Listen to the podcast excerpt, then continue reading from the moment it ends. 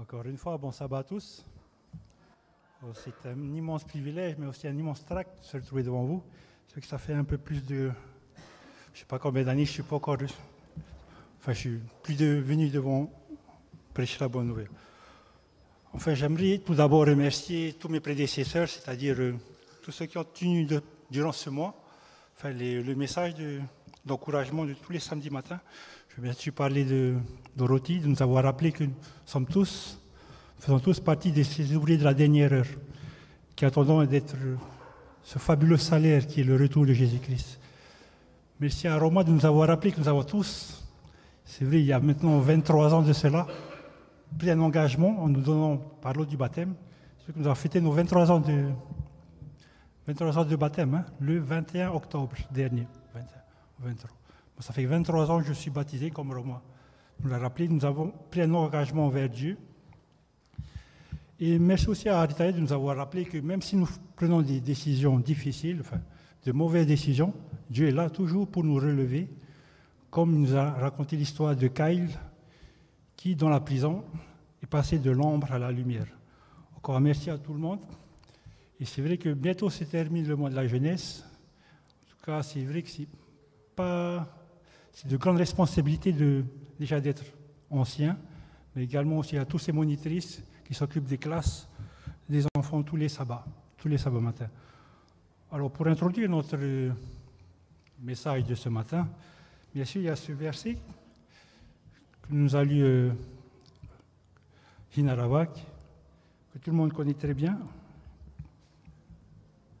qui se trouve devant Luc 18, verset 38, qui dit Or, la vie éternelle, c'est qui connaissent toi le seul vrai Dieu et celui que tu as envoyé, Jésus-Christ.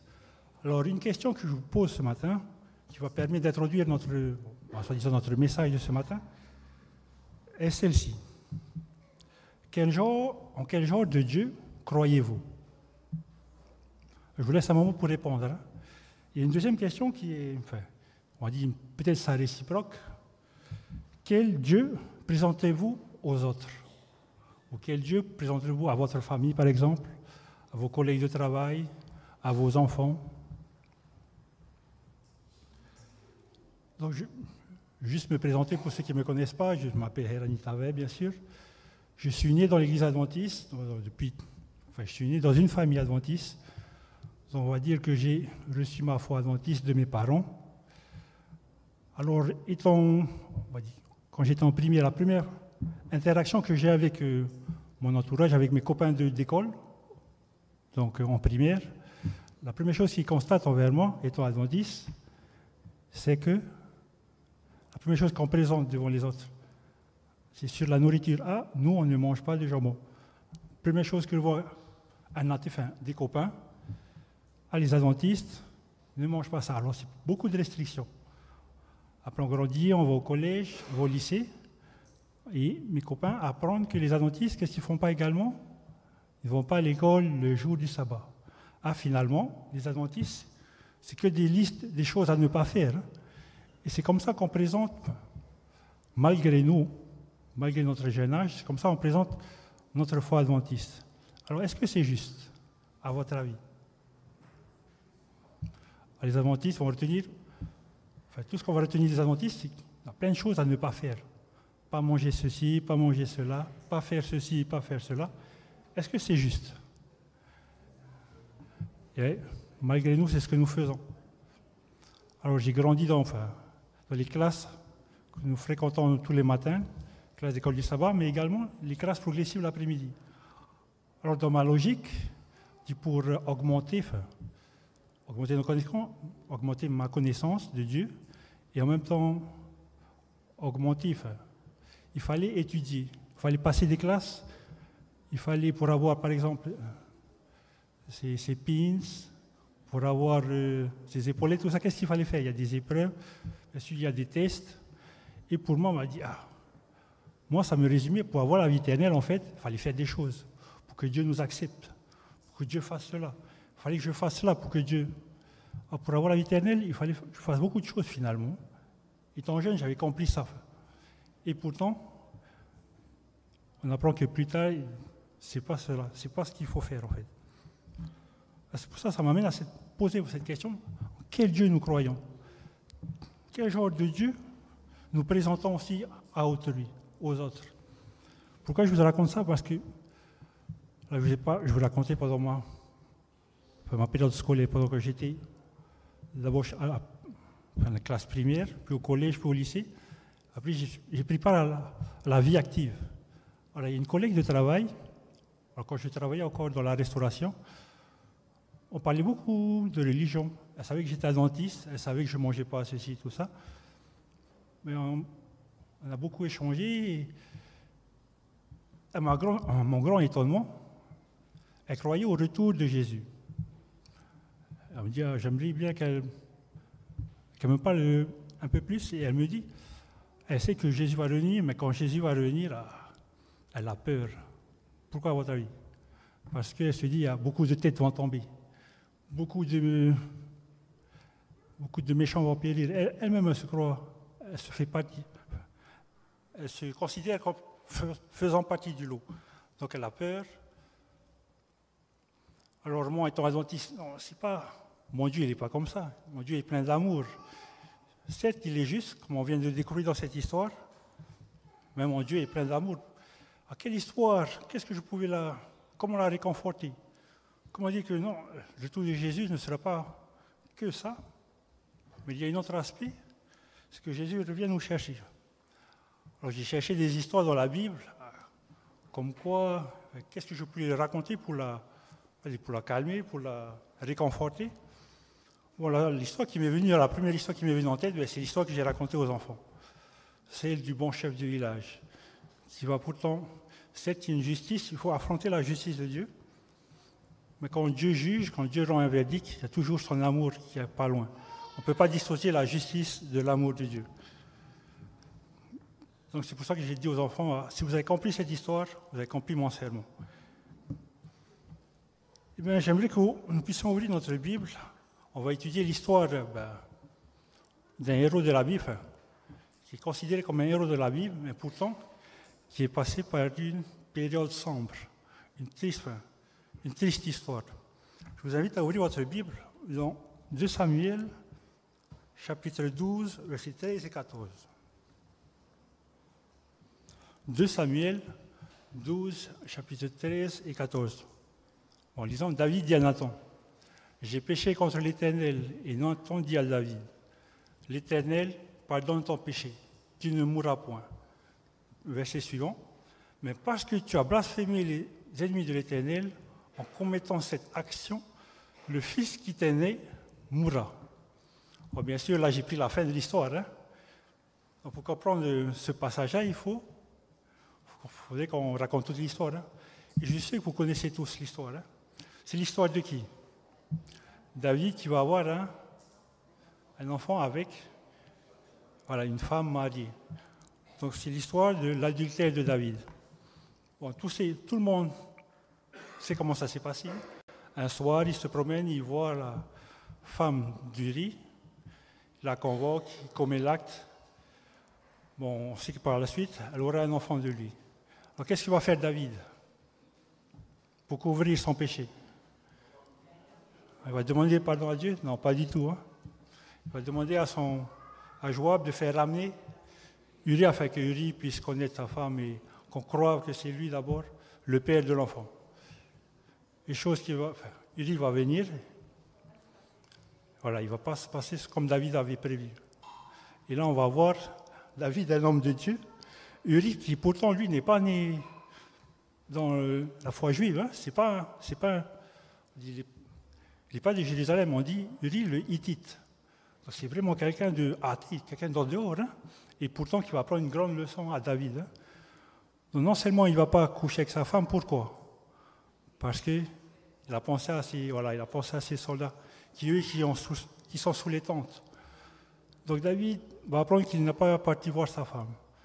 Deuxième chose, qu'est-ce que va faire David? Il va donner à boire pour l'enivrer, afin qu'il puisse, et eh bien là, encore une fois, Uri ne va pas retourner. Alors, troisième tentative de David, qu'est-ce qu'il va faire, David? Il va dire, va donner à ses chefs de mettre Uri à la première ligne lors des affrontements. Et que ce qu'il va faire, et finalement, Uri va être tué. Et bizarrement, on peut croire que l'histoire s'arrête là, mais qu'est-ce que va faire Dieu pour rappeler la faute de David? Voilà, il va faire intervenir quelqu'un, un prophète. Et tout le monde connaît ce, type, euh, on va dire, il, racontait, il va raconter à David une parabole, une histoire. Et que va faire David? Il va prononcer la sentence. Et qui finalement, la sentence retomber sur lui-même. Et c'est là qu'il va comprendre tout le mal qu'il a fait. C'est bizarre, hein? C'est Dieu qui va intervenir pour le faire rappeler. Et enfin arrive à notre notre verset clé.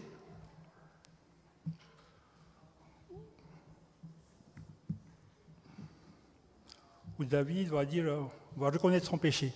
nous savons tous que avec ce péché, il va écrire l'un des plus beaux versets de repentance de la Bible, qui se trouve dans Psaume 51, qui nous parle de la repentance du roi David.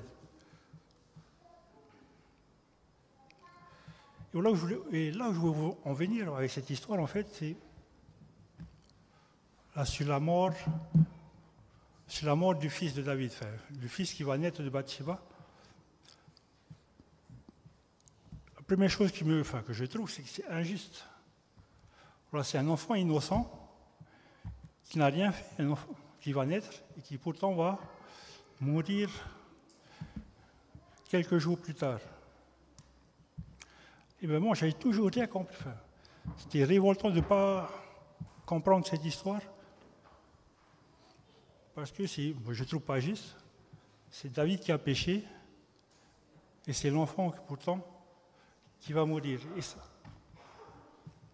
C'est vrai que c'est quelques, années plus tard, pourquoi j'ai compris. Enfin, pas que j'ai compris. Hein, Mais à votre avis, qui représentait l'enfant? Voilà, en fait, ça annonçait la mort de Jésus. Que cet enfant, en fait, ben, représentait Jésus.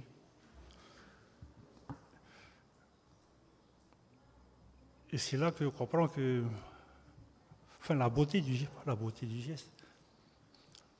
Mais pour David, qui pourtant considéré comme un des, pas des piliers, des héros de la foi, grâce à la mort de cet enfant, pour être, être considéré comme un héros de la foi. Et c'était là, le, c'était là où je l'ai amené tous les messages de ce matin. C'est des fois, nous avons une mal compréhension de ce qu'est Dieu pour notre vie. Moi, étant jeune, par exemple, je disais que Dieu, ben, il fallait faire des choses pour qu'il nous accepte. Il ne fallait pas manger ceci. Mais c'est en grandissant nous comprenons pourquoi nous ne mangeons pas de porc, par exemple, pourquoi nous ne mangeons pas de fruits, fruits de mer. Et pourtant, nous avons déjà présenté, une fausse image de Dieu.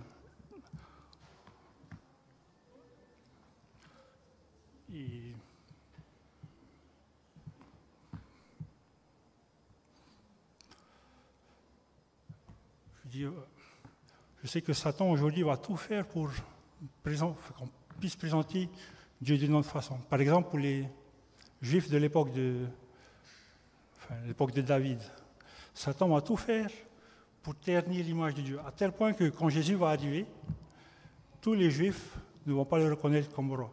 Qu'est-ce qu'ils vont préférer faire? Ils avoir un roi qui puisse, on va dire, euh, les sortir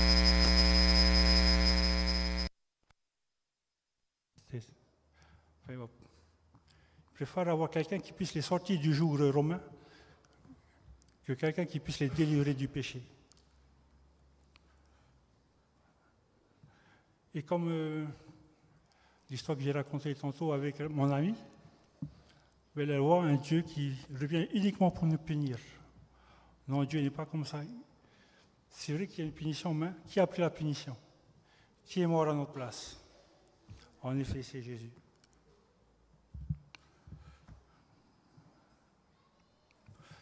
Donc voilà le message de ce matin. Je voulais juste euh, nous faire rappeler que Jésus, son retour sera bien sûr accompagné de cris, de pleurs, mais aussi de grandes joie. Donc, je vous remercie à chacun d'avoir partagé ce moment avec moi. Que Dieu vous bénisse et que Dieu nous protège encore. Et nous puissions donner un bon témoignage à notre voisin, à notre famille, à nos collègues de travail. Encore merci. Oui, notre Père qui te nous voulons encore te remercier pour ce beau message de ce matin. Qui, grâce à ton Fils, grâce à la mort de ton Fils, nous pouvons être appelés fils de Dieu aussi. Seigneur, merci pour le don précieux de ton, Fils unique sur la croix. Afin que nous puissions, grâce à lui, grâce à ton caractère, te connaître un petit peu chaque jour encore. Seigneur, puisse bénir chacun d'entre nous ici présents, bien sûr ceux qui n'ont pas pu se joindre à nous. Seigneur, encore, sois auprès de nous. C'est ainsi ma prière, c'est au nom de Jésus-Christ que nous demandons toutes ces grâces. Amen.